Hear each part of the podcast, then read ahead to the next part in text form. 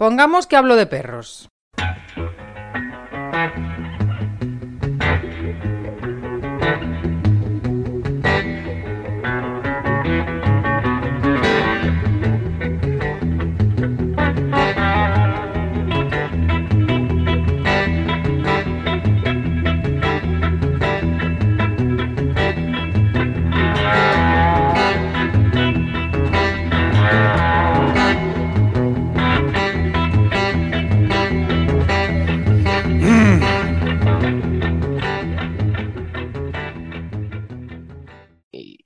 Bueno, como ya son muchas adopciones y demás, pues ya tienes, tienes como quitado un poquito esa, ese tabú social de ser un poquito invasivo con el adoptante, ¿no? Yo se digo, claro, digo, es que no eres su salvador para él, ¿vale? No lo eres. Puede que te coja mucho cariño, que te quiera muchísimo, pero él no entiende que lo has salvado. Así que si te quitas ese, ese concepto de la mente, vas a evitarte muchas frustraciones. ¿Vale? Porque eso es humanizar, esto sí que es humanizar al perro, darle ese tipo de pensamientos humanos, de mi salvador, de que se ha comido el mano para vengarse, de ese tipo de, ¿no? de cosas que escuchamos, que nosotros cuando lo escuchamos nos ponemos que nos subimos por las paredes y después respiramos y explicamos, no, esto no, esto no es así, ¿no? Pues, ¿Qué ocurre? Que muchas veces con esas ideas preconcebidas es lo que tenemos que trabajar con el adoptante antes de que el perro llegue. Porque si no, después llega a confusión y muchas veces a desilusión por parte de ellos, ¿no? Porque esperan un perro que es que estaba súper contento conmigo aquí en el refugio cuando lo he estado conociendo en estas sesiones que hemos hecho, hemos llegado a casa y está muerto de miedo. Y digo, pues normal.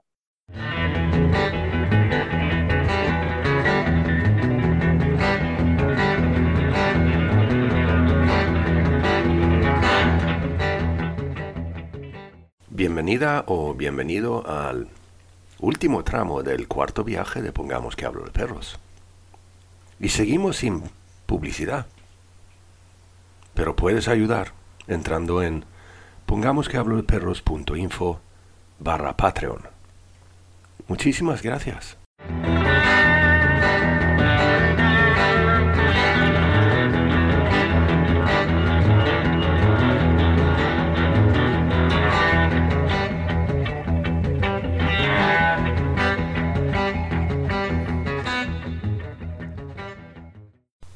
Fundación Benjamin Menert en Sevilla regenta el mayor refugio de perros en Europa. Y en este tramo de los viajes de Pongamos que hablo de perros, vuelve Alberto Piña a hablar con nosotros. Alberto lleva más de 10 años trabajando en Fundación Benjamin Menert. Y eso significa que tiene un montón de experiencia en eso de trabajar con perros en un refugio. Y en esta ocasión hablo con, con Alberto sobre eso y un poquito cuál es la diferencia, digamos, de el trabajo que hace él y el que hacemos nosotros que visitamos casas a ayudar a familias. Con todos ustedes, Alberto Piña, de Fundación Benjamin Menert.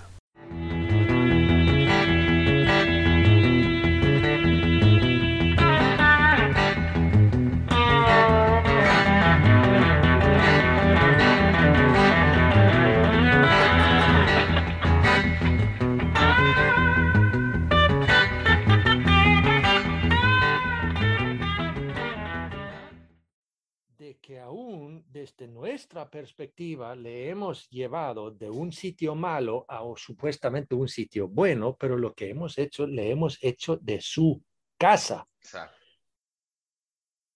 Le hemos llevado de su casa a un sitio completamente desconocido y es que su mundo donde él se encontraba seguro y bien y tenía las rutinas ya hechas, a tal hora viene la chica esta, me da de comer y tal, lo tiene todo hecho.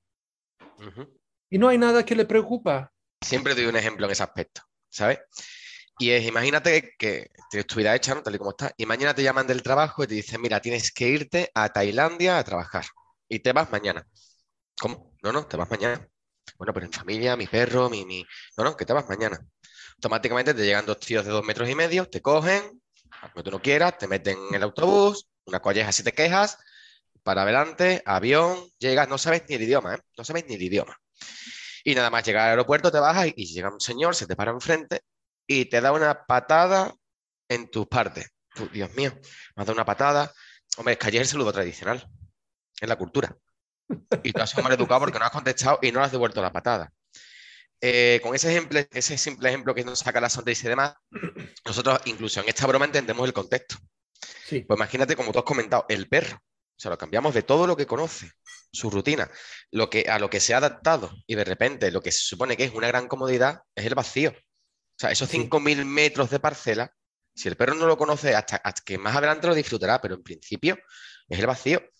Y lo estamos exponiendo y ese perro que ha llegado nuevo, que ya vivía allí, al que lo hemos expuesto, igual ese perro tiene unas herramientas sociales estupendas, una forma de comunicarse estupenda, eh, pero a lo mejor eh, este perro del que hablamos lo que ha visto es un bodeguero y un gato en su vida, muchos de ese tipo, y este perro, por ejemplo, un pastor alemán, nunca ha visto un pastor alemán. Y es como el señor que le da la pata a los caraplines, que te ha saludado, tú no sabes cómo va, pero Dios mío, que vaya cagada que hemos hecho aquí. Y el perro, claro, imagínate la confusión, ¿no? Y la gente, ¿no? Te dice, no, pero es que me ha dicho que era muy bueno y si nada más llegar se ha peleado con el mío y tal, y tú tienes que explicar, bueno, que el contexto tenemos que analizarlo. ¿Cómo ha sido la presentación? ¿Qué hemos hecho? Lo hemos metido automáticamente en casa, lo hemos llevado, lo hemos puesto justo enfrente, ¿Qué, qué, ha ocurrido? ¿Ha sido natural? ¿Ha sido sin correa? ¿Paseando tranquilamente? ¿Hemos esperado un tiempo para presentarlo? ¿no? Pues ese tipo de cosas, ¿no? Y ese tipo de planteamiento es lo que tenemos que tener en cuenta, ¿no? Y transmitirle muy bien al adoptante o a la persona o al cliente que tengamos. Porque ese, ese, ese prisma, esa forma de, ese cambio de prisma, ¿no? Observarlo desde esa posición es lo que nos va a dar la ventaja o las ayudas necesarias para que el perro se adapte. Es lo que siempre comentamos. Y el caso este que me has comentado es que eso es, vamos, es mi día a día. Eh, ni imaginas, vamos, ni imaginas.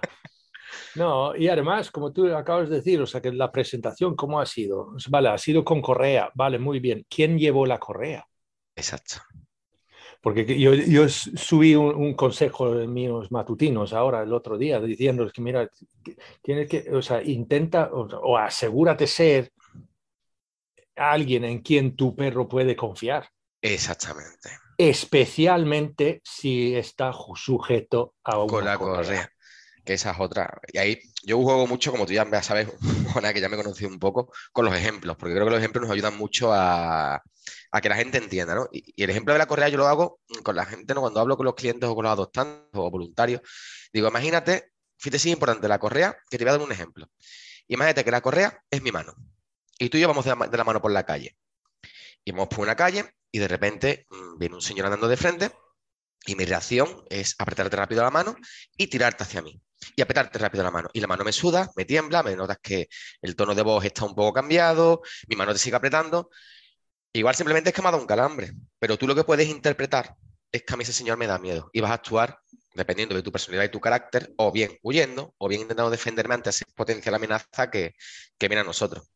Y ese es el cambio de contexto ¿no? que, que tenemos que transmitir, ¿no? porque la gente está tan habituada a llevar una cuerda, a, a objetualizar la correa con una cuerda, es una simple cuerda que llevo, y la información que brindamos con esa cuerda, eh, bueno, tiene una cantidad de matices que, que hay que tener muy en cuenta. Sí, sí, estás amarrado eh, y, y el, otro lado, o sea que es- estás, estoy, estoy amarrado a un ser en quien no confío. Exactamente.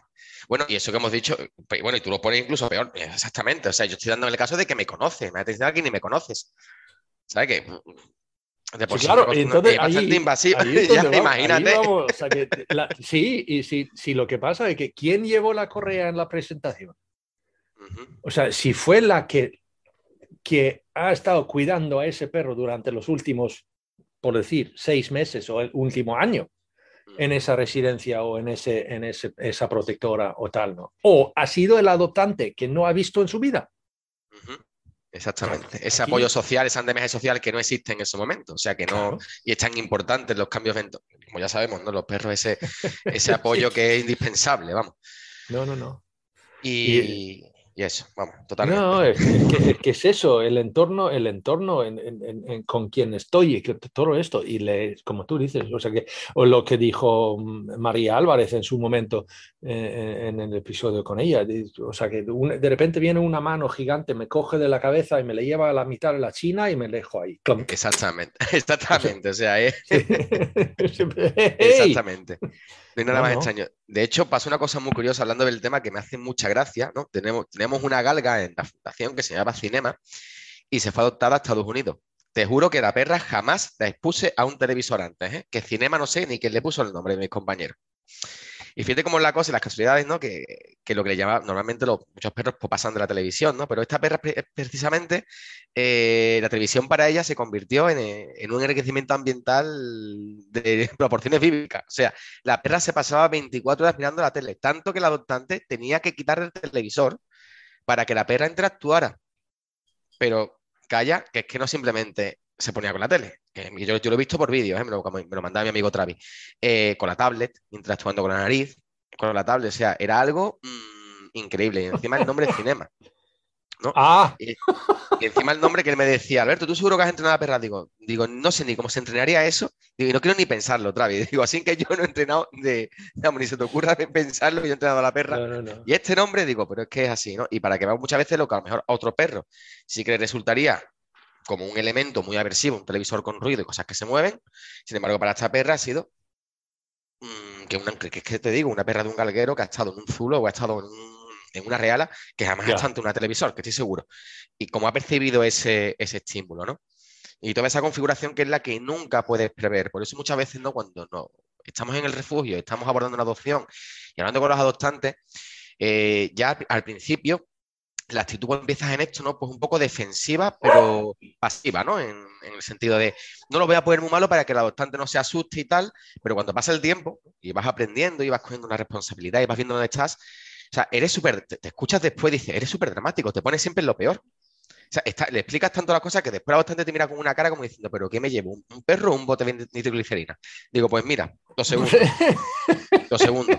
Porque hay que tener tantas cosas en cuenta que si nada de esto ocurre, yo contentísimo, pero si ocurre, ya sabes lo que tienes que hacer porque ya te lo he explicado y estás preparado para ello. ¿Vale? Y ocurre que, que esos son los matices importantes, ¿no? En, a la hora de, de brindarse información, ¿no? En, incluso cuando se trabaja o educadores, avestadores, comportamentalistas que trabajen de cara al público, ¿no? Y, y llega ese perro de refugio, ¿no? la información que puedan adquirir del refugio sobre rutinas es súper importante, porque le va a brindar una información a la hora de trabajar con el perro mmm, que es mmm, la panacea prácticamente para muchos problemas que ellos tienen. Porque ya sabemos que trabajar desde el desconocimiento, o sea, va abocado al fracaso. Tienes que ir poquito a poco con el perro y viendo por dónde va, por dónde no va, voy probando, no voy probando, voy intentando ser invasivo con él, vamos a ir viendo, ¿no? Pero si ya partes con esa información, madre mía, es que te puedes dar con un canto los dientes, ¿no? Como dice la expresión, como dice la expresión en sí. No, no, está claro, está claro. Y lo que pasa que también es eso, de que de los tiempos y, y tal, o sea, que darle el tiempo para aclimatizarse, ¿no? Y, y Exactamente. Y estas cosas, o sea, de sí, que, es que no. Yo, yo, o sea, esto es otra de, de, de que, vale, un cachorro que, que, acaba de salir de mamá y, y, sus hermanos y tal, y de repente se encuentra en una casa junto con unos humanos. Y dicen, ¿pero qué? ¿Sabes? Es que eso es una. Y la otra, pero también lo mismo cuando adoptamos a un perro adulto de un refugio, de una protectora y tal, ¿no? Es, yo, yo no sé lo que tú, tú sueles decir ahí, pero yo digo que, vale, esto es generaliz generalizando, pero dar, digamos, como un guía es decir, tres días para saber quién cojones eres tú. Mínimo. Ya, ya, ya. O sea, tres, sí, sí, tres días para saber quién coño eres tú. Y luego tres semanas para saber qué es esta casa. Exactamente. Y luego tres meses para saber quién, o sea, conocer el entorno. El entorno cercano, exactamente. Pero, exacto, inmediato, cercano. Y el, el cercano, el cercano. Sin Exacto. contar elementos que no controlamos nosotros, camiones de la basura, eh, obras ah, en la amigo. calle de al lado, sí, sí. de bomberos, mil cosas, ¿no? Yo ahí normalmente suelo dar, yo como soy muy fan de, porque siempre lo he sido, del apoyo social al perro, ¿no? De, de ese, ese andamiaje social y ese apoyo siempre como figura de referencia, Sí. Pues yo lo digo muy claro, digo, convierte en su figura. Dice, bueno, ¿y qué hago la primera noche? Le pongo la camita, ¿no? Muchas veces no empiezas a hablar con ellos, ¿no? Le pongo la camita en el lavadero, se la pongo en el pasillo. Digo, no, no, ¿qué coño la camita en el, en el lavadero del pasillo? Te vas al sofá, le pones la camita debajo del sofá y te pegas una semanita o te pegas dos o tres días con él. Porque, sí. ¿qué ocurre? Primero, si el perro, por lo que sea, da una buena noche, vale, vas a descansar y vas a tener mucha suerte. Pero si el perro no se aclimata, porque es lo más normal, lleva viviendo, como te has comentado, con su grupo social, se lleve peor o mejor, lo que sea, pero es acompañamiento lo que tiene, eh, toda su vida. Y le hemos sacado un entorno nuevo, donde no conoce nada y va a estar la noche solo. Y lo normal es que, aparte de que sus ciclos son diferentes a los nuestros de descanso, es que se despierte 40 veces en la noche y dé 40 vueltas y va a ir a buscarte. ¿Vale? Pues vamos a hacer dos cosas. Vamos a evitar el que nos despierte, vamos a evitar, bueno, que nos despierte, nos vamos a evitar esa incomodidad para el perro y que tú finalmente estés más cómoda. Así que nos quedamos en el sofá, pasamos la noche con él y estupendo, ¿no? Y, es, y aquí viene una parte muy graciosa, que es que me encanta que normalmente, ¿no? Como que el, que el adoptante, ¿no? Eh, normalmente el hombre ¿no? se pone como súper contento, ¿no? Como diciendo, mando permiso para que me pueda quedar en el sofá con mi perro y no pasa nada, ¿sabes? Sí, pero hay, hay muchas, o sea que a, veces yo me encuentro con eso también, o sea, desde que, que ya, pero, vale, o sea que puede, puede estar conmigo. Debe estar contigo. ¿Cómo que, cómo que, perdón, pero cómo que puede? Eh, no, es que lo que no puede es que no puede estar sin ti. Exactamente, exactamente, sobre todo al principio, ¿no? Como, como, muchas veces se hace, ¿no? El, y claro, ahí nos lleva también un tema importante, ¿no?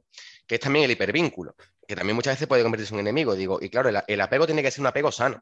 O sea, digo, lo que, digo, yo intentaría, ¿sabes? No estar encima de él, ¿sabes? Que estés con, con el perro, no me refiero a que estés encima de él todo el tiempo. Ay, mi perrito, ay, mi chiquitito, ay, mi... No, no. Que si quieres dar cariño le dejes el que tú quieras, pero te recomiendo que dejes que el perro sea el que te lo pida, si él lo necesita. Le da su espacio y si él viene, pues te lo come a veces si quieres, si a él le gustan los besos, lo que le gusta a cada perro, ¿no? Pero allí, Alberto, se trata de, la palabra puede. Exactamente. O sea, el perro puede estar contigo si elige estar contigo. Exactamente. O sea, o sea, la, puerta esa está abierta. Lo que pasa es que no, no es que le, le has cogido y le has amarrado a ti tampoco, ¿no? O sea, no, no, no.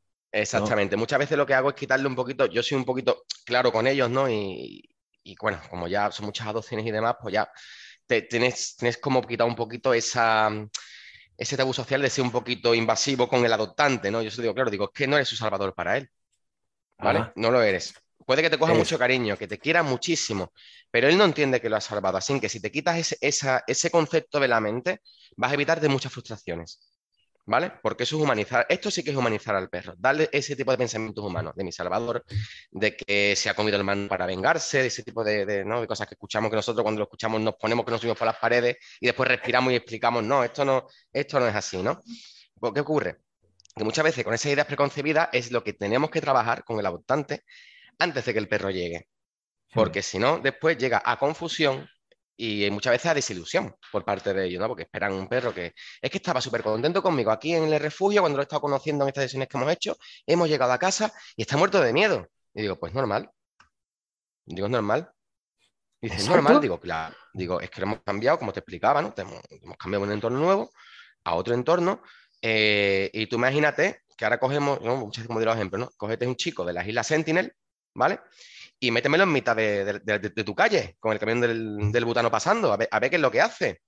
Que le va, le va a tirar, vamos, todo lo que hay, le va a tirar flecha, le va a tirar palo, le va a tirar. Pues el perro, evidentemente, como jamás ha estado ante ese estímulo, ¿vale? Pues va a reaccionar, ¿cómo lo hará? Pues ladrará, huirá, se procreará y con el tiempo se irá adaptando. De nosotros y nuestro apoyo y la confianza que tenga el perro dependerá cómo será la adaptación a ese medio si, somos esa figura de apego, esa figura segura y coherente, porque es lo que siempre digo, tienes que ser coherente, no contigo, con el perro. Vale, no intenta que el perro suba a tus niveles, sino tú bajar, si tienes que bajar, porque una vez el perro tiene más sentido común que el adoptante, las cosas como son, lo siento por ello, digo, pero bajar, sí, es que son cosas que ya, ya, ya contaremos, eh, bajar en este aspecto, ponerme la presión al nivel del perro, del intelecto del perro, para facilitarle esa transición. Que no le estás haciendo ningún favor, que estás adquiriendo una responsabilidad. No le estás haciendo un favor al perro estás adquiriendo una responsabilidad, ¿vale? Y a mí tampoco me estás haciendo un favor para adoptarme al perro. Tú estás adquiriendo un compañero de vida. ¿Lo quieres bien? Estas son las premisas. Y esto es lo que vamos a tener en cuenta. Y el trabajo seguramente sea maravilloso. Y el tiempo maravilloso, pero pueden surgir problemas y tenemos que estar preparados para ello. ¿no? Y eso es lo que cuando empiezas a comentar a adoptante al principio están un poquito tal, ¿no? Y a lo mejor muchas veces cuando el perro, porque al final es que son increíbles adaptándose, se adapta súper bien y no ha pasado nada de lo que le has comentado, porque tú tampoco tienes una bola de cristal para, para verlo, ¿no? Eh, te llaman, por final no ha pasado esto, pues tampoco ha pasado lo otro, y tú, pues yo me alegro, pues yo me alegro porque no quería que pasara. Y son, geniales. Son. ya, pero es lo típico, o sea, que tú puedes poner unos ejemplos también, o sea, que es lo mismo como, como yo, o sea, cuando entro, por ejemplo, a una familia nueva y tal, entonces yo digo, porque lo que pasa es que la manera que trabajo yo puede ser de que hay algunas cosillas que es ahora una rutina para el perro, pero como yo digo, no, pero es que quiere hacer eso. Sí, muy bien. Digo, el perro quiere hacer eso, pero no es bueno para el perro. Exactamente. O sea, que, que es como yo quiero ir a meter monedas en el tragaperras. ¿Vale? Pero eso no me beneficia absolutamente nada. De hecho, me hace daño. ¿Vale? Aunque quiero hacerlo. ¿Vale? Eh, entonces, en eso, digo, pues vamos a romper aquí, a hacer un cold turkey, como se dice en, en, inglés, ¿no? O sea, que aquí, eh, digamos, em, una cierta desintoxicación. Entonces, dejemos de hacer esa cosa ya. ¿vale?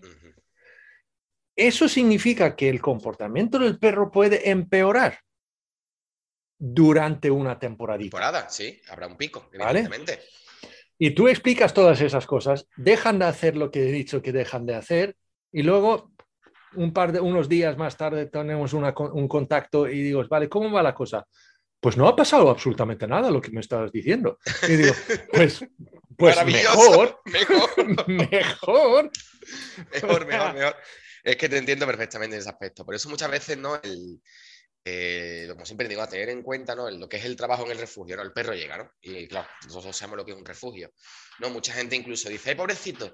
Ya al fin llega al refugio, se acabó su problema. Y tú por dentro, Dios mío, no sabes ni lo que estás diciendo. O sea, no tienes ni idea de lo que estás diciendo. Dice, ahora empieza la, prueba de verdad. Porque este perro ha estado en la calle, sí, ha podido estar en situaciones de, mera supervivencia, pero está adaptada a ella, está adaptado desde pequeño. Has, generado herramientas de adaptación a ello, aunque no ha sido desde pequeño, aunque ya lleve meses en la calle, no, en su entorno. Ahora viene un entorno totalmente estresante. O sea, ahora nos vamos a meter en, porque claro, la gente dice refugio, qué bien, vamos a ver, refugio es, por lo menos el mío donde yo trabajo, es un campo de refugiados, es un campo de guerra. O sea, y tú como educador, o como todo, como comportamentalista, como lo que sea, ahí tienes que plantearte la siguiente situación. Tú eres un cirujano, vamos a ponerlo de esta forma, pero es que tus herramientas como cirujano están sucias, porque tu entorno está sucio, ¿vale? Y no puedes hacer el trabajo limpio y el trabajo eh, meticuloso que harías en otro contexto. Por lo tanto, tienes que adaptarte a la situación que tienes allí. ¿No? Por ejemplo, eh, muchas veces llegan perros ¿no? que no saben ni ir con la correa. O sea, se le ha puesto una correa en la vida. Y ese perro pues llega con heridas. ¿no? Y ese perro pues se tiene que intervenir. Y ahora llegas tú, ¿no? Y dices, mira, pues necesito dos, dos, o tres días para enseñarle con la correa mínimamente bien y que pueda, te dice no tienes dos o tres días, infección puede matarlo, tienes dos horas. Tú, pero que dos horas no puedo hacerlo, tío. O sea, dame dos o tres días. Bueno, pues vamos a ver cómo le damos la medicación, vamos a ver que al final vas adaptando formas, ¿no? Tu forma de trabajar, incluso en contra de lo que eh, mentalmente tú tienes en tu cabeza, ¿vale? Para adaptarte a ese medio porque es que no hay otra forma de hacerlo. Y lo que la gente no, se plantea, no, no, no, tiene en la cabeza situaciones de perros que están tan al límite y no tienes las condiciones en el entorno, aunque sepas cómo hacerlo, aunque tengas todos los conocimientos del mundo, que nunca los vas a tener porque esto nunca se para de aprender. Pero no los tienes en tu mano. O sea, el, medio, el entorno, dejándonos de la autorización o de la, mm, eh, la palabra, no me sé la palabra ahora mismo, que sea la, de, idealización de lo que es un refugio, ¿no? Porque mucha gente dice, trabaja la función, que ahí tenéis muchos medios. A ver, muchos medios, no, hay muchos perros y muchos veterinarios, pero educador hay uno, y es que hay, mil y es que hay 700 perros. Y llevo el voluntariado, y llevo rescate, y llevo las terapias asistidas, y, y, no tengo tiempo. Y aparte del tiempo, en lo que te comentaba, es el medio. O sea, yo estoy con un perro trabajando. Te doy un ejemplo. Por ejemplo, eh, mira, ay, Emma me encanta, ¿no? Eh, y esto nos va a pasar a muchos educadores, que os va a ocurrir, os lo digo ya, cuando a tú, lo habrás vivido seguramente, cuando llegas a un refugio a ayudar, empiezas a explicar y claro, todo lo que explicas le suena a los voluntarios de allí, a la gente de allí, a chino. Y como que te toman un poquito a la pirula, ¿no? A todo lo, que, todo lo que le cuentas por la pirula. Pues ahora va a llegar esta a decirme a mí que tengo que hacer esto así, por tal, y tú ya, en vez de dignarte, te quedas callado, sigues a lo tuyo. Y al final, el consejo que os doy, si estáis en ese proceso, que yo lo he pasado ya por varios refugios, es predicar con el ejemplo. O sea, no les digas lo que tienen que hacer. Hazlo tú, que ellos lo vean y que vean que funciona. No critiques lo que están haciendo. ¿Vale? Hombre, si ves al perro que me lo están ahogando, que me están haciendo un alfarrol, pues mira, dale con una manguera a esa persona. ¿Vale? No con el agua, con la, con la goma. Con la goma sí, bien que pica. ¿Vale? Te he entendido, sí. Ahí está. Eh, pero en otras situaciones no, predica con el ejemplo. A mí me ha pasado en mi trabajo, ¿no? Estoy trabajando con cinco veterinarios, eh, un equipo de mantenimiento, un tal. Que tomen en serio mi trabajo, eh, en un entorno tan hostil, con tanto estrés, con tantas cosas, tan meticuloso, me ha costado años. Y no me ha costado por mi capacidad de, de, convencerlo, es porque ellos tienen que ver que el trabajo funciona. Por ejemplo, Zaleo, llega un perro negro, un, además una raza, este perro me encanta. Eh, Zaleo era un mestizo, yo pensaba, perdona, no era un mestizo, es como un, era un perro que llegó allí a la fundación, ¿no? que la verdad es que era un chico por la calle, y bueno, yo llego, estoy en mi día a día, llego al trabajo por la mañana, Alberto, tienes un regalito en la C1. Digo, ya estamos. Eh, un regalito, sí, eh, sí, viene, llegó anoche, lo trajo un chico que lo rescató por la autovía, iba, iba, con un collar de pincho, lo pudo atrapar, le intentó mordió, de hecho le mordió, y dice que el perro es muy dominante. Ah, y dice que el perro, digo, buen dato, digo, muy bien. Digo, y le ha hecho el, más anamnesis al perro y tal, no, no, ahí lo tienes y tal. Que me encuentro, llego, me encuentro un animal en una esquina, gruñendo, eh, lanzándose hacia la valla, salivando, aterrorizado. Y es lo más normal, es lo más normal. Eh, la historia de Zaleo es muy bonita, o sea, me voy a contar porque es un perro que me tiene, además me tiene atrapado porque es que me encanta. Eh, yo veo a ese perro y tu mente empieza a trabajar un poco, ¿no? A ver, ¿por dónde van los tiros con este perro? Lo va haciendo desde fuera, el gruñendo y tal. Y yo he pensado, bueno, una especie de pitbull con podenco, tal, esto y lo otro. Mm, vale, vamos a ir viendo esto por acá. Entras para adentro, te gruñes, te sientas cómodamente, saco mi carpeta, empiezo a revisar la orden del día, viene a oler, se aleja, Viene otra vez, se aleja, se me tumba al lado, se me cae la carpeta, me gruñe, me espero un poquito, cojo la carpeta. No, todo esto es el día a día, el, momento, ¿no? Me sigo levantando, me voy ni me despido. Me voy, cierro cómodamente la puerta y me encargo de que los movimientos sean muy lentos y no es para asustarlo, sino es para que él tenga tiempo de, todas de cada vez que entre sepa exactamente lo que voy a hacer y se genere una rutina en, mi, entrada ahí, que es de primer momento. ¿Por qué? Hmm. Porque la rutina siempre va a otorgar seguridad, va a dar la capacidad de anteponerte lo que va a ocurrir y siempre nos antepone seguridad.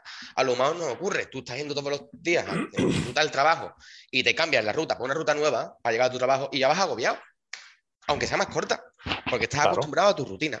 Pero vamos a ver, lo, tenemos, lo tenemos siempre, o sea, que en un, trabajo de, o, yo mismo aquí, ahora no dependo tanto de eso, pero lo que pasa es que simplemente que viene una actualización de Microsoft, del Windows, Sí. O yo voy bien con el Windows 7. ¿Para qué coño tienen que cambiarlo de 10? Vale, y además me obligan a cambiarlo al 10. Yo quiero seguir con el 7, aunque sé perfectamente que evidentemente este cambio seguramente va a mejorar mi trabajo. Pero no, pero no, porque claro, porque esa tranquilidad, el estrés produce un cambio en el organismo, lo vemos como ah. algo eh, invasivo y ya empezamos con, todo esa, con todo ese proceso. ¿Qué ocurre con este perro? Este perro es el ejemplo perfecto para explicarlo, ¿no? Después hablaremos también de Baru, que es un caso incluso más interesante todavía. Eh, ¿Qué ocurre con él? Empieza a trabajar con él, empieza a entrar, empieza con un poquito de enriquecimiento ambiental, le doy su tiempo, eh, empiezo a generar situaciones en las que él, pues claro, yo no puedo estar cuatro horas en las aulas, no tengo tiempo empieza a ver esa rutina y ya empieza a, meter pequeños cambios en, mis entradas con él en las aulas, ¿no? Por, por supuesto, mm, comento, está prohibido limpiar con manguera, el perro da miedo a las mangueras porque es lo más normal del mundo, ese agua, hay que limpiar hacia tal, hay que limpiar con la escoba. Es que si entro con la escoba me va a morder porque piensa que es un palo, voy a dar un palo. Digo, no, eso es lo que piensas tú, el palo te lo voy a dar yo. Así que voy a entrar así porque es que yo con mis compañeros soy así. me llevo muy bien con ellos. Eh, digo, entra y si no, y si te da mucho rollo, no te preocupes, que entro y limpio yo, que a mí no me importa, que me viene bien, pero ya, ya tengo que limpiar todos los días para que se acostumbre, no puedo estar cambiando las cosas. Venga, venga, tú limpias, ya, pues perfecto. Empiezas a entrar, empiezas a limpiar, tal, y ya pues el, perro empieza a ver ¿no? esa rutina, empieza a interaccionar con lo que está ocurriendo, se empieza a acostumbrar a tu presencia, ya puedes empezar a usar un poquito más de apetitivo si quieres usar un poquito de comida, no quieres usarla, ya depende de cada perro. Este, por ejemplo, funcionaba muy bien, era un goloso, le encantaba la comida. No, pues trabajamos con un poquito de trabajito de olfato mientras yo limpiaba. Y fui gradualmente metiendo la manguera. ¿Vale? Hmm. Porque claro, yo no, puedo, yo no tengo el tiempo de limpiar todos los días las aulas. Como tengo más trabajo para siempre, tengo que adaptar ese perro a esa limpieza con manguera. Pues empiezan con ese trabajo de olfato mientras el perro está con la manguera, primero metiendo la manguera sin agua, metiendo la manguera poco a poco, después con un chorro pequeño, tal, tal, tal. Y bueno, que al final, pues proceso día tras día, semana tras semana. Vamos, él es un cara dura porque a las tres semanas estaba ya para comérselo conmigo. Conmigo, con los demás no. Con los demás se los quería comer todavía. y total, que el perro súper bien y tal, y empezamos a trabajar con él, ¿no? Sin embargo, él tiene un perro que, después de todo, su, forma de enfrentarse al miedo, ¿no? Su, alternativa era, pues, luchar. Era un perro que en vez de ir, pues luchaba. Y más si está en una jaula, ¿no? Eh, ¿Qué ocurría? que claro, eso condiciona mucho la forma de trabajar con él, porque hay que hacer visiones veterinarias, hay que castrarlo, eh, hay que hacer un día a día con él, ¿no? Y claro, yo tengo que exponerlo a, esas situaciones. De hecho, él tampoco se ve con la correa. ¿Qué mm. ocurría? Que tengo que hacer un trabajo muy meticuloso, ¿vale? Incluso yo forzar ciertas situaciones para que el perro se habitúe, porque el próximo que llegue después que yo no lo va a hacer como yo. Mm. Y, si yo voy con algodones de pluma, al perro no le estoy haciendo un favor en ese contexto, en una casa evidentemente con unos clientes y tal, que le puedes explicar todo, que te puedes permitir eso, sí puedo. En un refugio no puedo, ¿vale? No significa que le vayamos a pegar tirones al perro, ni muchísimo menos, pero sí que no, no vamos a ir con la cola súper destensada. El perro es un perro fuerte, es un perro de 25 kilos, se lanza a atacar a otros perros por la valla, él solo va a tirar de la correa y a acostumbrarle a esa tensión de la correa. Para que se acostumbre a tirar y que si la correa se corta, no pasa nada, ¿vale? Porque es que no hay, no hay otra forma. Porque hmm. es lo que me ocurre si no, que si yo no trabajo eso, me llegan al siguiente día un veterinario con la mano como una cebolla. Es que el perro me ha mordido, es que el perro no puede salir. Se le, al perro me lo etiquetan como que el perro es agresivo, como que el perro es intratable y el perro no se va adoptado nunca. Hmm. De hecho, el perro tenía fama de ser muy agresivo, porque claro, el perro había entrado a varias personas. Incluso una vez en una pelea, al final lo que hace el, la figura de referencia es ser un apoyo social con él. Yo a este perro jamás le he tenido que corregir nada, ni, se me, ni planteo. ¿no? Ni, ser invasivo con él en nada. O sea, éramos colegas, pero colegas de verdad.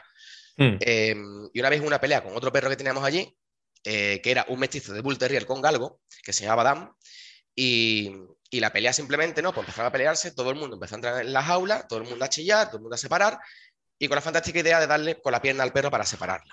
Una ah. patadas, empujones. Pues el perro dice, ¿qué me vas a dar? No, si la cara te la arranco yo, no te preocupes. Y él empezó a pegar sarto y a hacerle la boca a un centímetro a la gente. Pues ya entré yo como un gorila, chillando a, la gente, fuera de aquí, fuera de aquí, me dejáis solo. todo el mundo fuera, y era todos mirando fuera, y poco a poco, relajando a ambos, ¿no? Porque incluso ellos dos estaban moridos entre sí, o sea, el terrier este que te comento, y él al otro, relajándolo y haciendo que se relajara. Y llegó un momento en el que yo tenía a Zaleo en mi antebrazo, con su cabeza por encima de mi antebrazo, mirándome, gruñendo. No me estaba gruñendo a mí, o sea, estaba gruñendo la situación, yo lo entendía perfectamente. Sabía que el perro no me iba a morder. Simplemente estaba la situación cabreado, tenía otro perro detrás de mí y él no podía, y era su forma de plasmar la situación de ese momento tan, tan crítico que estaba pasando. Y hablando calmadamente, se fue relajando, se acabó sentando, se acabó tumbando mientras tenía sujeto a Dan, que era el otro perro, ¿no? Y toda la gente atrás nos diciendo, hay que ver cómo lo has hecho, Alberto, cómo se ha relajado, qué mano tienes, qué tal. Digo, no, mano ninguna. Digo, esto es lo que me hace, el, como vosotros decís, que entro a perder el tiempo en la jaula con él. Esto es lo que, este, este, este, es mi pago por eso, que confía en mí. Me puedo permitir esto con el perro. Digo, este es el pago. Claro. Pues una sí, dos, tres, cuatro, y empiezan a pillar el chip, porque claro, el humano no hay más, más, más torpe que el humano para entender las cosas y sobre todo cuando ya pensamos que sabemos algo, ¿no? Desaprender. Cuando lo ven por sí mismo, no la primera, la segunda, la tercera, la cuarta es cuando empiezan a cambiar. Y eso es lo que, a qué viene esta historia, todo este rollo que he contado un poco, para que se entienda cómo es mi forma de entendernos o de cómo tenemos que plasmar cuando llegamos a un refugio, queremos ayudar a un refugio, a, los que ya están allí. Aprender nosotros de ellos, de las rutinas que hay, que siempre nos van a dar información, y nosotros aportar con el ejemplo. Porque tardarás más, pero es que es súper efectivo. Otro parte importante de todo lo que afecta en la adopción de un perro de refugio, ¿no? Él tenía un pequeño burto en la pata, ¿vale? Una pequeña heredita. Y para que veamos cómo afecta todo, ¿no? Y el pensamiento veterinario, ¿cuál era? Vamos a quitarle ese bulto que se va adoptado una semana para que llegue sin el bulto allí. Digo, no, ni se os ocurra quitarle el bulto. Porque va a llegar el perro mm, con una situación de cambio, un perro muy sensible, que salió era muy sensible, fuerte pero sensible, mm. ¿vale? que son totalmente compatibles. claro. Em, va a llegar allí y se va a encontrar en una situación que él considera hostil con una persona que no conoce, que necesita vincular y tiene unas pautas muy cuidadosas con él para ganarse su confianza, a que tiene que manipularle en una situación, una cosa que le da miedo, porque las patas, aparte a él le da mucho miedo que le tocaran las patas, ya sea conmigo hmm. iba perfectamente, pero con desconocidos no quería. ¿Qué ocurre? Luchando con ellos, peleando, peleando, peleando, por final me operan al perro y le quitan el burto de la pata. Yo me, pongo como un yo me pongo como un basilisco, me salen tres cabezas, incluso una con pelo, o sea, eso era, no te puedes ni imaginar cómo me puse y que ahora va a pasar esto y tal, y no, tú que eres muy dramático, no, muy dramático no, porque va a ocurrir esto, porque ahora va a llegar el perro y va a hacer la cura, el perro no se va a dejar curar, va en contraproducente para la estabilización del perro con su nuevo adoptante, la adoptante va a tener problemas con él, le puede morder, tal, además yo no estoy allí para cuidarlo, bueno, todo lo que lleva esto, ¿no? También la explicación personal cuando le coges cariño, ¿no? ¿Qué ocurrió? Que el perro se marchó y pasó eso. El perro mm. no se dejaba ni tocar porque le dolía la pata, intentan quitarle el vendaje y el perro no se dejaba. Pues, macho, espérate entonces, como yo comentaba, que el perro viaje, que se aclimate la zona, que el perro esté bien, cuando ya esté aclimatado, cuando ya tenga su figura de referencia, su rutina, su seguridad, ya le quitas ese burtito de la pata, que no pasa nada. ¿No? Pues como las cosas afectan al desarrollo de los perros, ¿no? Lo que a lo mejor para un perro que no tiene ningún tipo, no, no es nada determinante, un galgo que sea más estable y demás, puedes operar y llevarlo, y para otro tipo de perro es determinante a la hora de estabilizarse en, su hogar. Sí, sí, sí, sí. No, no, no, pero es, es, vamos, ahí, vale, lo hablé con, Jonathan Ibáñez, o sea, que los tiempos y, que le damos tiempo y todo lo demás, pero eso es, eso es fundamental también, ¿no? Pero ahí hay una cosa de que, o sea, que, creo que es importante también que la gente entienda un poquito, o sea, que la diferencia entre el trabajo tuyo y el trabajo mío, por ejemplo, cuando hablamos de un perro que tiene problemas, es que eh, el, entorno y el tiempo. O sea que porque cuando yo, o sea que vale, a veces voy, puedo asesorar en, una, protectora o, en un refugio, ¿no? Y tal, y puedo hacer alguna evaluación alguna vez. Pero el caso es que cuando yo voy a trabajar con un perro, significa que el perro está en su casa. Exactamente. Está en su casa, está en el entorno donde vive, está ahí con, con, sus referentes, aunque estos referentes o los cuidadores a lo mejor no son los mejores del mundo, pero es que es así, ¿no? O sea, que no es que a, en tu caso es que a ti te viene un perro. Vi una comunicación, creo que fue hoy, ¿no? De Fundación Benjamin Menet, ahí con que eso de que la, temporada realmente ni siquiera ha empezado. Y ya, no, ni ha empezado todavía. No, y ya vienen. Ya vienen, ya vienen, ya vienen. Ya, y había ahí, o sea, que, se ve que estaban tocando a, un, o sea, una mano tocando a una pobre o un pobre que estaba luego cuando la cámara se aleja, ese individuo estaba ahí, o sea, refugiado en una esquina. En una esquina aterrorizada. Sí, sí. No, sé qué vídeo es, pero tengo la imagen mental de la de Sí, sí, sí. O sea, que el, caso es ese, ¿no? Y, lo que pasa que yo, o sea, que yo me he encontrado casos de ese estilo entrando en una casa. O sea, yo recuerdo un pobre Golden Retriever que no salió debajo de la cama. O sea, que se refugió debajo de una cama y allí, o sea, que como, encontró refugio y de ahí yo diría que allí se, se bloqueó. Mm. Digamos, aquí me encuentro y ¡pum! Ya me, mm. me, encierro aquí mentalmente, punto. ¿Sabes? Y eso también, vale, ok. Pero aún así, y luego hay otra cosa, o sea que ahí hablamos del entorno, que el perro que tú tratas acaba de entrar en un entorno muy hostil. Exactamente. ¿Vale? Eso es una. Yo no me encuentro con el perro en un entorno hostil en ese sentido. Eh, y luego es el tiempo. Y otro factor. Se nos olvida, el referente. Ya, ya, porque la, mitad de los, porque casi todos los que llegan no tienen un referente humano. No, tiene, Es que algunos no tienen ni, un código de comunicación básico que se genera cuando tienes un perro en casa que siempre se va a acabar generando sin querer, que eso se genera, es automático, ¿no? Pues se genera porque, ¿por qué? Porque es que no han convivido en una casa con un humano. Han estado en una reala. En un grupo social, en un grupo social. ¿Qué ocurre? Que aparte de que encima, esta parte es una ventaja para otras cosas que ahora vamos a verla, ¿no? Pero por un lado hmm. es mi archienemigo, ¿no? Porque me cuesta mucho convertirme en esa figura de referencia, pero ¿cómo lo hago? Lo trabajo trabajando en grupos sociales. Pues te voy a crear un grupo súper chulo de perretes, te vas a llevar estupendamente con ellos, además te voy a meter a dos perretes que me encantan, que me llevo súper bien con ellos, y los vas a empezar a seguir porque ellos me van a seguir a mí. Hmm. Y vamos a empezar a generar esa confianza que tú solamente empiezas a salir de tus aulas solamente por salir, salir a estar con ellos. ¿no? Tengo montones de vídeos que grabo cuando doy cursos y demás y explicando ¿no? que, que no, no, voy a tocar al perro con miedo. ¿Para qué voy a hacer eso? No tiene sentido. Lo que hago es interactuar con lo sociable para que él vaya viendo qué ocurre y tal, como ese perro seguro entra otra vez en el chenil y sale, el inseguro se acerca y huele donde yo he puesto la mano encima de ese perro y coge información. Eso ya es, eh, en ese día, en el primer día, ya te puedes dar con un canto de los dientes. O sea, ya has llegado al punto que tienes que llegar ese día. No tienes que poner a correa, no tienes que sacarlo a pasear, no tienes que ponerte encima de él, no tienes que darlo en una, esquina rinconado, tocarlo, ay, pobrecito. No, o sea, ni se te ocurra. O sea, ¿qué estamos, qué estamos diciendo? ¿Qué estamos haciendo? Vamos a dar hmm. esos tiempos, ¿no? Como antes me has comentado, que decía el compañero, esos tiempos que son tan importantes. ¿Por qué? Porque la imposición nunca va a crear eh, eh, herramientas en el perro. O sea, de, adaptación. La imposición jamás la va a, la va, a crear. Pero el albedrío ¿sabes? La, la motivación intrínseca en sí, o sea, que el perro tenga proactividad, ¿vale? Es lo que le va a ayudar a generar esas herramientas de comunicación, a establecer esos códigos de comunicación, porque él es el mismo el, mismo el que tiene ese interés en hacerlo, ¿vale?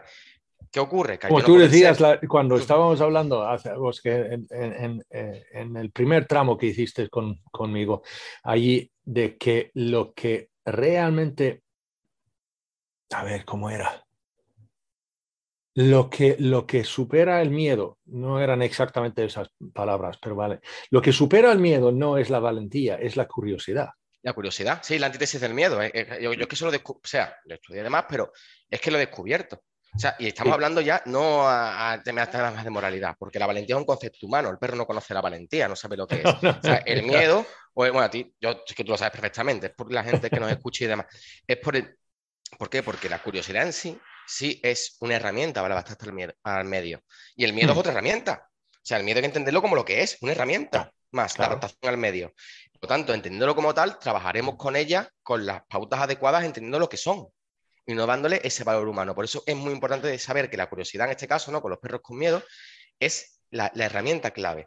Y no tienes que ser la imagen, como yo digo, la imagen salvadora del perro, de llegar y llego aquí a la jaula y todos me quieren. No, simplemente aunque te vean como una figura neutral, ya puedes tú crear, eh, tienes la oportunidad de crear cambios en ese entorno, gracias al grupo social con el que estás trabajando, para que ese perro se empiece a adaptar al refugio adquiera la tranquilidad necesaria para que empiece a generar confianza contigo. Y una vez que esa confianza se adquiere, empieza a generar su código de comunicación contigo, porque cada perro se comunica de una forma diferente.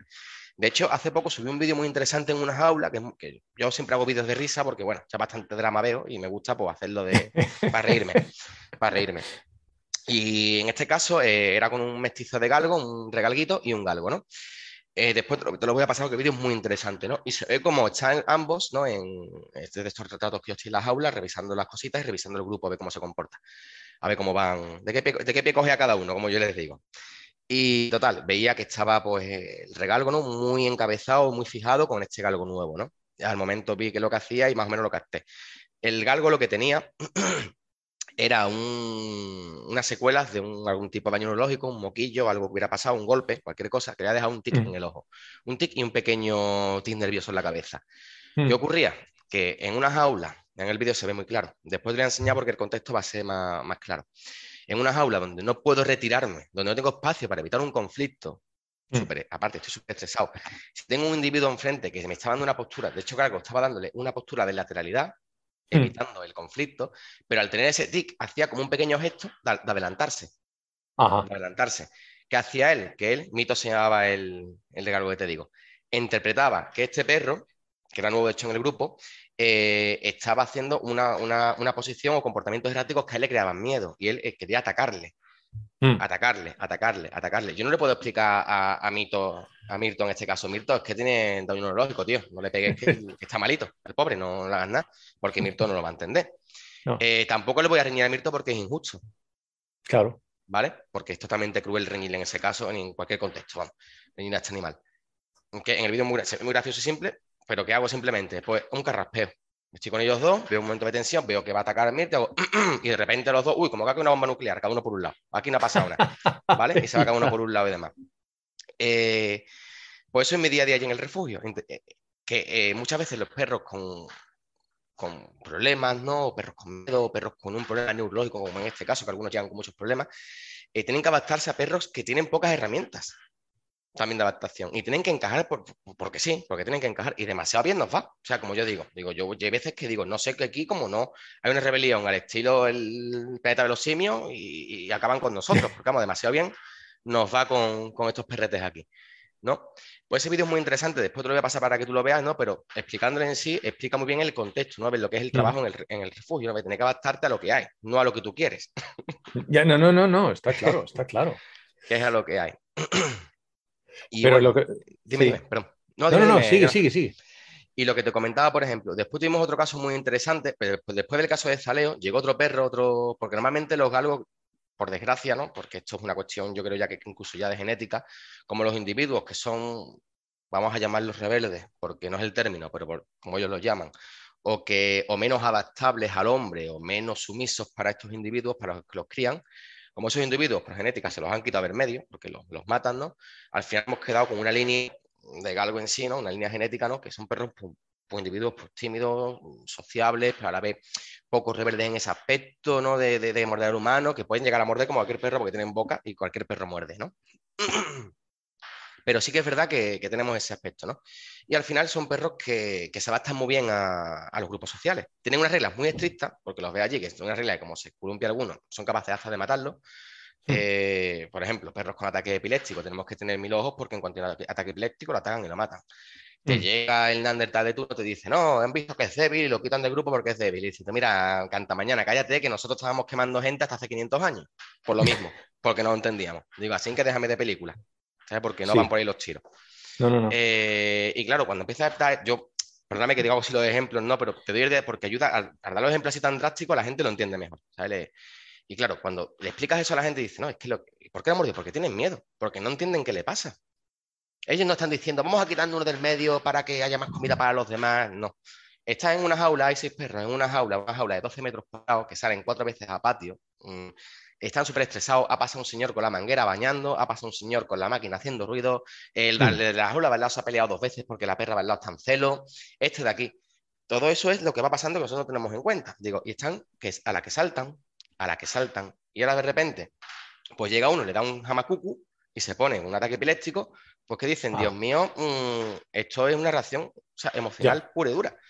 No, claro. Y hay que entenderlo, ¿no? Cuando dicen, qué malos son que han atacado a este del grupo. No, no son malos, es que la moralidad es un concepto humano. Si empezamos así, mal vamos. O sea, tenemos que empezar a ver la, la moralidad como lo que es para los humanos, para otra sociedad y que las cosas encajen. Para el perro no tiene, no tiene utilidad de ningún tipo. No tiene utilidad de ningún tipo.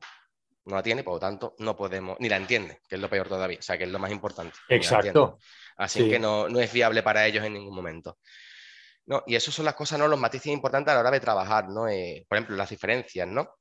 Pues yo recalcaré tres diferencias. Ahora del trabajo de lo que es un perro de refugio a un mm. perro de cuando llega al refugio, ¿eh? no cuando ya está allí, que ya, pues bueno, conoce la rutina, a un perro de, de un cliente en casa, ¿no? Mm. Que sería esa figura de referencia que normalmente no la suele tener. Hay veces que sí, que el perro tiene un dueño, se abandona por por vacaciones, que para mí es el contexto menos, menos probable. Yo los que me vienen son sobre, sobre todo sus productos de la caza, el, 95, el 90% de ellos, eh, sin, ese, sin, esa figura de, de referencia, eh, un entorno nuevo, muy hostil, y sin los tiempos, ¿no? que sería, diríamos que son para mí tres de la, las tres partes de la piedra roseta para entender o para poder entender, para ayudar a un perro.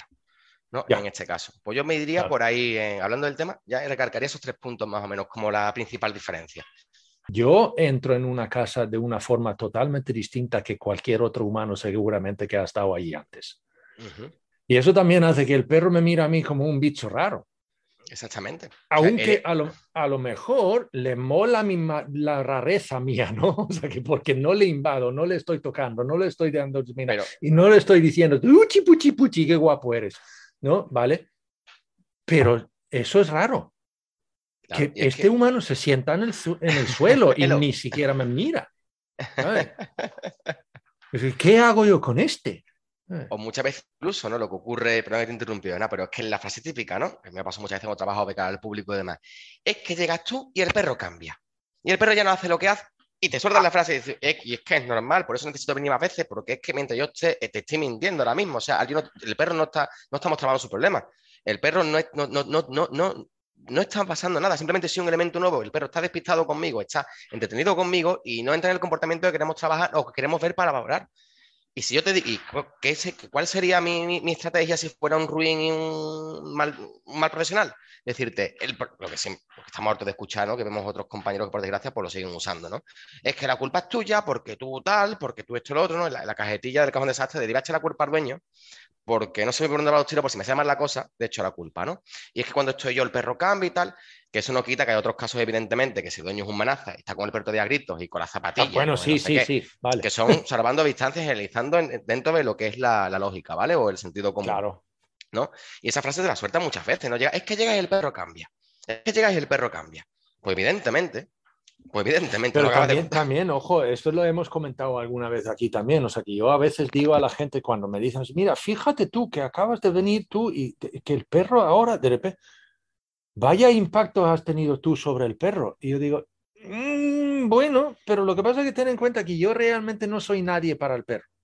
Ujú. O sea, que es, que es la primera vez que me ha visto. No tiene ni zorra idea quién soy ni nada, ¿sabes? Así que, pero hemos hablado aquí unos 20 minutos entre nosotros y vosotros de repente ya no estáis pensando en el perro, ya estáis hablando conmigo y todo lo demás. Y el perro de repente os mira, mira a vosotros y ya tenéis otra energía Ya, y claro, otra claro, claro. emocionalidad. Y el perro os mira y dice, "Buah, por fin. Por- ah, exactamente. Es que eh, es lo que te iba a comentar también antes, que es así. Que es, que llegas tú, ¿no? El, el dueño está, bueno, el dueño, el tutor, la familia Sí. está agobiada, te ven como esa salvación, acabas de llegar el primer día, Ah, ¿no? Con esa figura pontífice, ¿no? De que te falta la luz de la Virgen de, de Lourdes Sí, allí entrando. Y ahí, el que va a arreglar- aquí está el que va a arreglar el perro, aquí está, bueno, te va a arreglar el perro, no te arregló ni la tele, y él termina de arreglar como que no. Pero bueno, ¿no? De que me va a arreglar el perro y, y tal, y esa tranquilidad, ¿no? El perro nota eh, en el entorno, es ese tono de voz, esa, esa, esa charla distendida, y él se relaja, se acaba calmando. No, te pasa muchos casos y el perro se calma y dicen, es que la mano que tienes, digo, mano ninguna, es que mira, estéis mira tranquilos, Mano Eso, ninguna. es que estéis vaya, tranquilos. vaya impacto que tiene sobre el perro. No, no, no, ese impacto lo he tenido yo sobre vosotros. Exactamente, exactamente. Y luego vosotros, el- ese cambio, ese cambio. Exactamente. No, y la culpa. O sea, "Ay, ya, ya entiendo que la culpa ha sido mía. Yo suelo decir que sí, pero no te puedes culpar por ello. O sea, vale, no es por culpa tuya, es porque, vale, algo que tú has hecho y tal. Pero lo que pasa es que tú no sabías mejor. Con lo cual no, no puedes culparte por ello, pero sí puede ser por La solución. o sea, el comportamiento. Eres un elemento del problema, pero tú no eres el problema. Es como yo le digo a la gente para que no se sienten mal. Tú eres un elemento de lo que está ocurriendo, ¿vale? Y también es la solución, también se lo digo, digo, pero no es culpa tuya. Ah, justamente eso. Porque como yo digo, pero, pero ahora tú eres consciente de que eres parte del problema. Pero eso también abre evidentemente la puerta que, para que tú puedas ser La solución. la solución. Exactamente. O sea, Exactamente. eh, justo eso. Exactamente. Y, eh, y en ese aspecto, pues mira, sí que hay partes muy parecidas, o sea, porque somos al final comportamentalistas y nos dedicamos a lo mismo, ¿no? Muy parecidas en, ese contexto, por ejemplo, sí, muy parecido, ¿no? La parte de lo que es el adoptante, prepararlo ah, y sobre todo quitar esas ideas preconcebidas, ¿no? Que te habrá pasado mil veces, ¿no? Que, que vas a ver a un, a un cliente, ¿no? Y te empieza a soltar estos rollos de comportamiento antiguo, ¿no? De comportamentalista antiguo, de vestador, de o de jefe de la manada, ¿no? Empiezan, no, porque es que no me respeta, porque es que tal, porque es que cual. Y tú, no, es que no te entiendes. O sea, no es que no Eso iba, a decir, no es que no te respeta, es que no Entiende. tiene ni idea Es de qué cojones No estás diciendo. quieres, exactamente. Es que Sí. se me acabo de ir y me ha roto, ¿no? Como dice, ¿no? Me pasa en el trabajo también, ¿no? Se dejan en la manguera cerca. O sea, está el perro todo el día, la criatura aburrida en las aulas, menos los, menos los ratos que sale en un refugio. Hmm. Dejan la manguera cerquita de la valla, al ladito, o sea, a 30 centímetros. Él está todos los días aburrido, sentado aquí, a las 3 de la tarde. Y acabas de dejar la manguera con un tacto súper chulo, porque es un tacto súper chulo, o- y te la has roto. No, es que se ha vengado ayer, porque ayer no lo saqué rato que tenía que sacarlo, y hoy se ha vengado. Digo, no, no se ha vengado. Digo, esto es como que tú cojas a tu hijo, le pones al lado los deberes y le pones la PlayStation 7 o la 5, la 6 o la que sea, ahora mismo delante, con el nuevo FIFA o lo que se juega ahora, y se lo pones delante. ¿eh? Y tú coges y te vas. Tú pretendes que el niño se quede en el sofá estudiando. Cuando tú no le has dicho nada en absoluto. Te va a coger la play y la va a poner porque es un elemento que les llama más la atención. Y no va por el tema de ser responsable o irresponsable, no, son un acondicionamiento humano. O sea, es porque le llama, es un estímulo que le va a llamar la atención. Hombre, Y es que incluso expresa eh, salud en el perro. O sea, salud emocional en el perro. Porque tiene curiosidad. ¿Sabes? Por eso cuando me lo cuentan y me estoy riendo, dice, pero es que eres un mamón, es que te ríes. Digo, porque me encanta que el perro esté bien, porque eso es que el perro, está, que el perro es bueno, que el perro está bien. Dice, tú estás zumbado, hombre, tío, me vas a decir, es, se van enfadados. Se van enfadados. Yo, pues mira, este es mi perro ahí, y sobre todo cuando me hace un perro miedoso, ¿no? Me hace unas cosas de estas, de que rompe algo, de que empiezan a generar esas conductas de, de curiosas, ¿no? De exploración del entorno. Y a mí me encanta, ¿no? A mí cuando me lo cuentan me pongo contento y, pero pues tú estás contento si se acaba de como una cama y tal, acaba de romper. Yo, porque se está curando, pero ¿cómo se va a curar por romper una cama? Digo, porque sí, porque se está poniendo mejor, que sí, hazme caso, ¿no? Y esto a la gente le cuesta, ¿no? En, incluso a mí en el trabajo, ¿no? Que es la... Que es lo más Pero es complejo. eso, o, sea que eso es, o sea que de repente hace, expresa un comportamiento normal. Ujú, exacto. ¿sabes? O sea que es que lo mismo como por- ya lo hablé con, con Lorenza Grandori sobre la protección de recursos. ¿sabes? Vale, es que cuando alguien me dice, no, es que no puedo acercarme a medio metro del, del cuenco de comida porque entonces me gruñe. Y yo digo, bien, Yo también lo hago. Pero, pero, ¿cómo, que, ¿Cómo que bien? Vale, a ver. em, que, que un perro protege la comida, eso veo yo normal. Sí, Que proteja un palo cuando estamos fuera caminando y tal, eso no. Pero, vale, vale, puede ser un curso, pero lo que no, realmente... pero, pero no es un recurso para la supervivencia, un palo no. La Exacto, sí. Justamente ver, eso. Por eso, por eso no es eh, etológicamente hablando, en este caso, o adaptativo para él. O sea, es un problema de, Claro. desadaptación al medio. O sea, que tú defiendas la comida es totalmente razonable. Normal. Se trabajará, se palerá como se pueda, se irá viendo, ¿no? Sí, Pero que proteja un palo, ahí tenemos un problema, macho.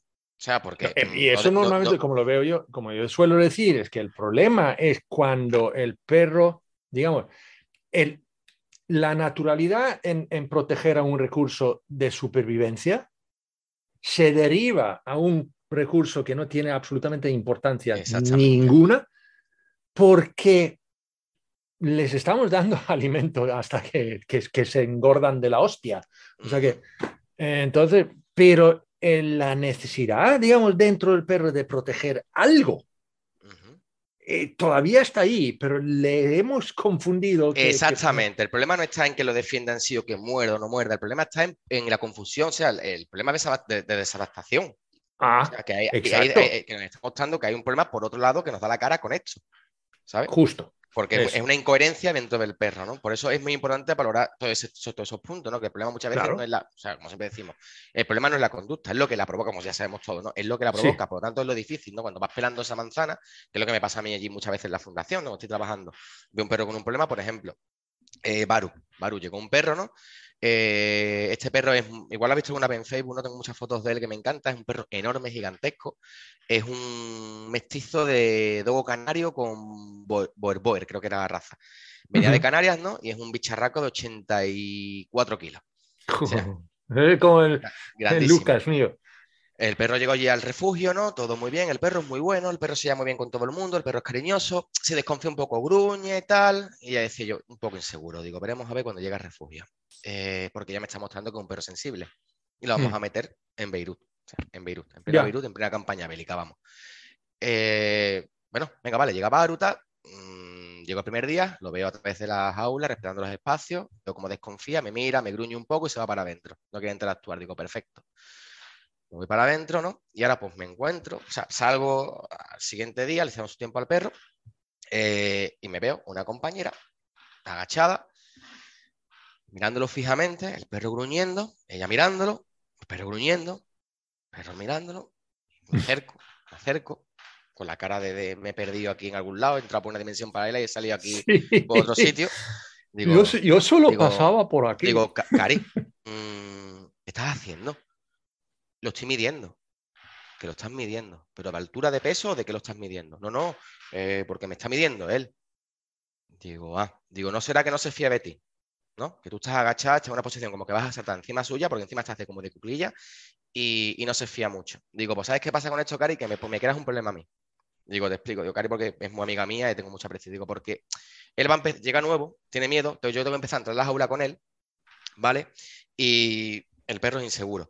Y me estás haciendo que cuando yo tenga que entrar, ya tenga, él ya tenga, empiece a tener experiencias negativas con gente que se para a hacer este tipo de cosas como vosotros. Que si quieres entrar, te invito a que entres, pero no te quedes fijamente mirándolo en la puerta para medir al perro que no sé qué es lo que le estás midiendo, si le estás midiendo la tensión o que le estarás midiendo. Porque evidentemente otra cosa no le vas a medir al perro mirándolo así, salvo crear un problema. Eh, no, pero entrar, ¿cómo voy a entrar? Si me muerde, digo, que yo entre no me muerde. Dice, ¿cómo no? Mira, si está gruñendo, digo, ¿quieres ver que entre y no me muerde el perro? Si le doy su espacio. Venga, pero ten cuidado, ¿qué tal? Total, cuidadito, abro la puerta, me gruñe un poco, le doy su espacio, espero que se aleje, me acerco, me pongo a mirar el móvil, el teléfono, me miro, digo, ¿ves? Salgo lentamente, él me da mi espacio, me mira un poco intrigado como diciendo, uy, el pelón este para que ha entrado aquí. Bueno, pues se va. Cierro, digo, pues esto sí.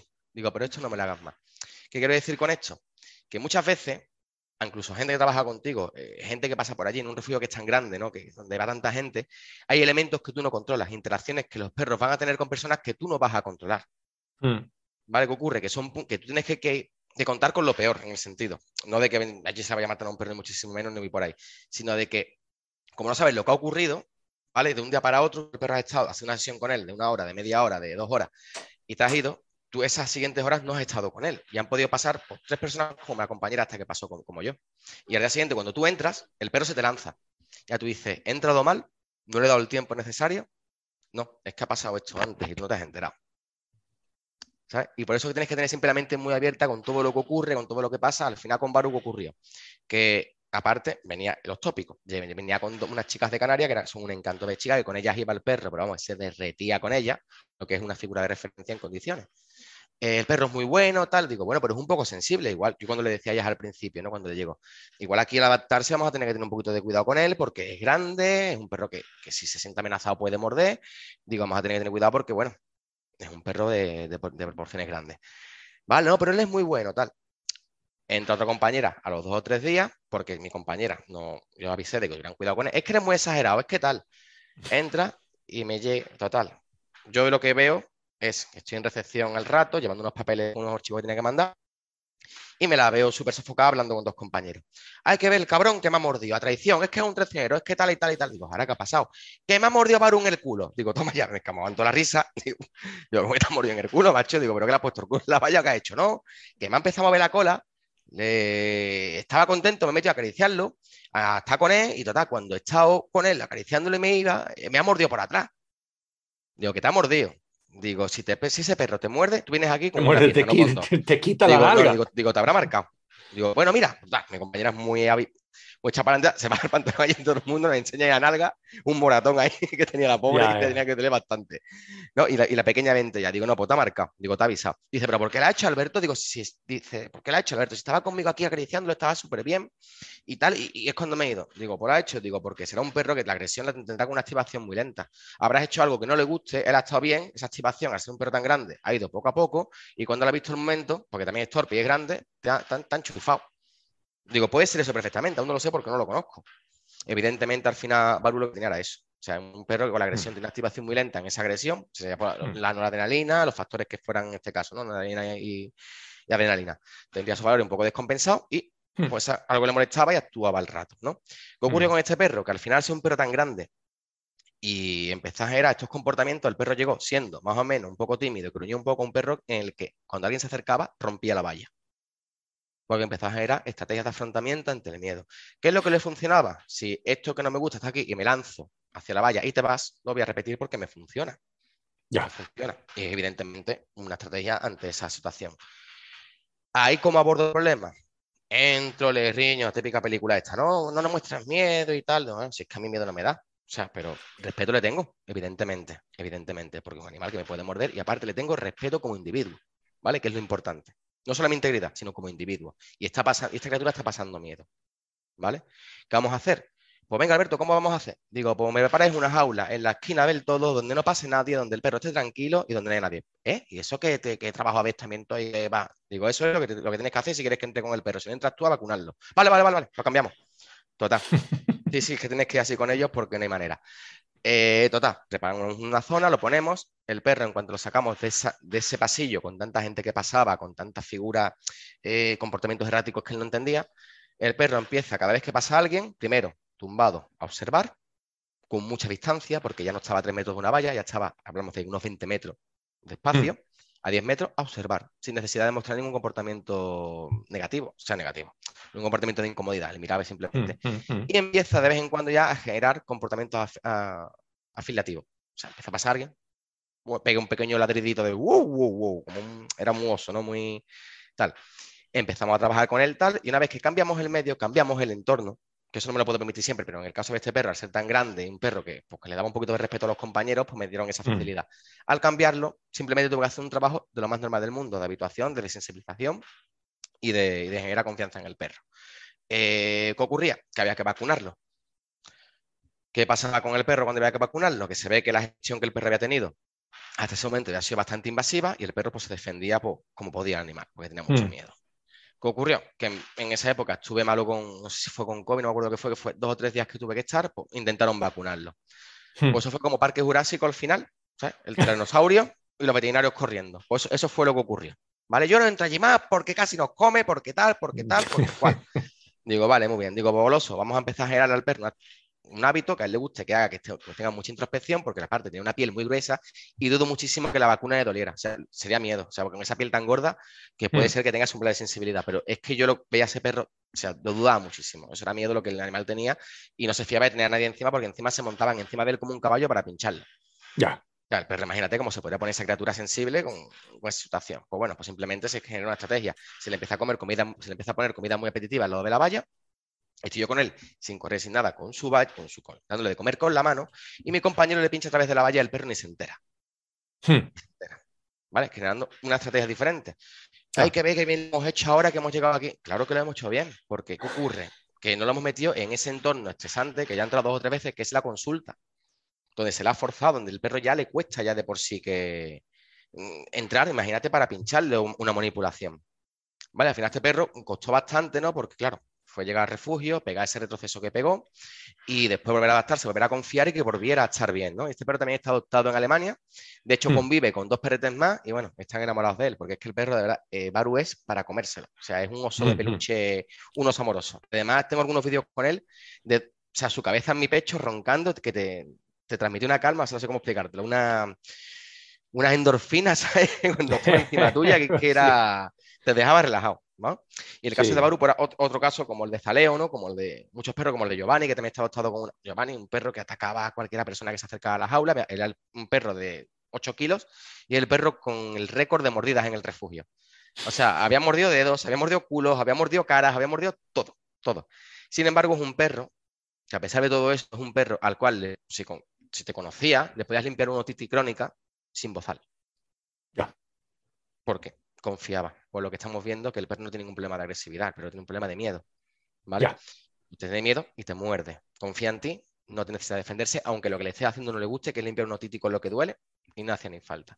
Yo, por ejemplo, cuando empiezas a explicar esos conceptos y empiezas a, desetiquetar, porque en un refugio, un problema muy importante, Jonas, son las etiquetas a los perros. los humanos, no, no, no, hay nada que nos guste más a un humano que blanco o negro. O sea, nos encanta lo blanco y lo negro. O blanco o negro, no me complico la cabeza. Este perro es malo, este perro es bueno. Sí, ve. Este perro es malo, este perro es bueno. Incluso en un refugio. ¿Qué ocurre? Que mi trabajo más, o sea, más si cabe, es evitar las etiquetas. Que me decís que este perro es muy complicado, que este perro, pues más me voy a pasear con él cuando el perro está preparado y el perro está en su, situación óptima para hacerlo, ¿no? Con vosotros para que podáis, para que veáis que el perro no hace nada y, y quitar esa etiqueta para que ese perro, pues claro, tiene una situación a adoptar y le pregunto, también no estoy yo, le pregunto a un compañero, ¿cómo es este perro? No, pues a mí me gruñe, pues a mí me muerde, ¿no? Y a las, uy, este perro. Que muchas veces es todo eso, ¿no? Que tienes que luchar contra el entorno, tú mismo, porque tú sí tienes que luchar contra el entorno. Eh, las personas que allí hay que sin querer crean esas etiquetas, ¿no? Y, todos esos elementos que pasan desapercibidos, ¿no? Que la gente dice, llega al perro refugio, menos mal que ya está, más, ya está una vez estado allí, qué maravilla, y tú, ¿no? Qué maravilla, ¿no? Si aquí lo que viene ahora mismo es las cabechinas, ¿sabes? Si el animal mismo que se va a enfrentar a una situación súper complicada. Por eso ocurre también, ¿no? Que perros que, con los que no ha habido tiempo de trabajar con ellos, porque requieren mucho tiempo, ¿no? Casos como hemos tenido, por ejemplo, como Ifrit o, o Vera, perros muy complicados en el sentido de que tienen un problema complicado de socialización, perros muy buenos, pero con las herramientas, con esas herramientas de comunicación adecuadas y demás. ¿no? Que en cuanto sean, o sea, hemos tenido que pedir ayuda a otro refugio mucho más pequeño, que, se encargan, que prácticamente es una familia con, siete perros, ¿no? Para que estén allí con ellos. ¿Por qué? Porque a partir de ahí ese estrés va a bajar muchísimo, ¿vale? Y el trabajo, ahí no hace falta ser ningún experto, ahí lo que va a cambiar en el perro, siguiendo ciertas pautas, es el entorno, que le garantice un mm. entorno de tranquilidad y seguridad. ¿Qué mm, ocurre? Mm. Que estos perros han viajado, estos perros están ahora mismo en este refugio y desde el primer día la chica diciendo, mira, ya los puedo acariciar, ya puedo estar. Normal. Normal. Normal. Sí. Alberto, un enorme placer hablar contigo. ¿vale? Deberíamos hacerlo más a menudo. Eh, eh, y entonces, a ti te encuentran por redes sociales como, vale, eh, Alberto Piña, eh, en, en, sí, eh, en, Facebook y el Grail, Grailbert. Sí, de Greyhound y Alberto. Se me inventó por ahí y lo puse ahí un momento de la submental. Sí, sí. En, Insta, ¿no? Grailbert en, en, Insta. ¿Vale? Ahí. Y tú trabajas en Fundación Benjamin Menert, que ya vi que también, pero lo había hecho, pero una comunicación ahora de que por favor entrar en change.org. Sí, estamos ahora. Con... Por lo de, de, que por Dios no sacamos a los perros de caza del, de la nueva ley, ¿no? O sea que es que, es que de, de verdad, pero... Sí, que... como no abro, la, no abro la caja de Pandora porque como se abre la caja no, de no, Pandora no, no. ahí va a salir demonio. Ya, ya. Pero hay, hay, ciertas cosas que digo, pero por Dios santo. Muy humano. Pero bueno, o sea, vale, somos vale. humanos. Ya. Eh, eso. Y a Fundación Benjamin Menert, echar un vistazo. Gente, ¿vale? Eh, siempre, siempre hay necesidad de ayuda de algunas formas, una, de unas u otras. Y eh, ahora dentro de poco, o si yo no sé si ha salido ya, pero el calendario para el año que viene estará. Sí, dentro de poco está en breve. Además, estará este a punto. No puedo decir de qué trata, pero va a ser chulísimo. Es Vale, chulísimo. vale, vale. Pues no digamos lo que se trata. O sea, no hay, no hay ningún spoiler, pero. Ojo, es que eso es una de las cosas que se compra cada año. Pero vale, vale, el, el, el calendario es seguro, seguro, que va a estar muy chulo. Sí, hasta, pues hasta ahora, todos los años. Pues muchísimas gracias por invitarme. He estado súper cómodo contigo como siempre, porque esto es más una charla entre amigos que otra cosa. Por lo menos así como me siento yo. Ya. Y lo dicho, que cuando tú quieras repetimos y un placer estar contigo. Y ahí terminamos este tramo. Gracias, Alberto. Muchísimas gracias.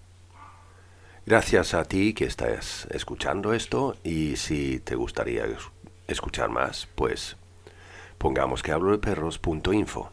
Allí encuentras todos los tramos que hemos hecho hasta ahora, en estos cuatro viajes ya. Y es eso, ahí termina el cuarto viaje. Pero no te preocupes, el quinto empezará pronto. Hasta entonces, saludos peludos.